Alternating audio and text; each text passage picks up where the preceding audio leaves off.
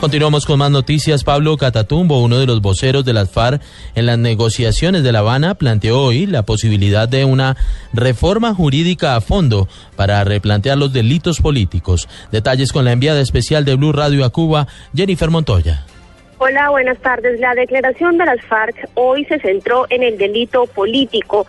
Aseguraron que durante años esta figura ha sido recortada severamente en Colombia, sobre todo cuando se les trata como terroristas hablaron de delitos conexos y dijeron que habría que ampliar el abanico del delito político para incluir otros delitos dentro de esta figura.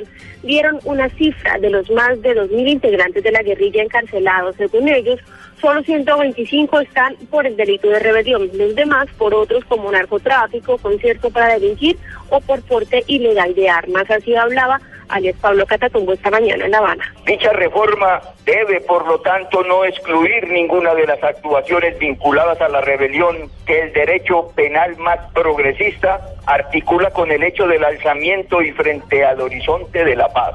Estas actuaciones, los denominados delitos conexos, deben ser incorporadas en su complejidad al delito político. Finalizaron diciendo que el éxito del proceso de paz no puede amarrarse al encarcelamiento de los líderes guerrilleros, que este aspecto no fue incluido en la mesa con anterioridad, ni en este ni en otros procesos de paz que se han llevado a cabo en el mundo. Información desde La Habana, Cuba, Jennifer Montoya, Blue Radio.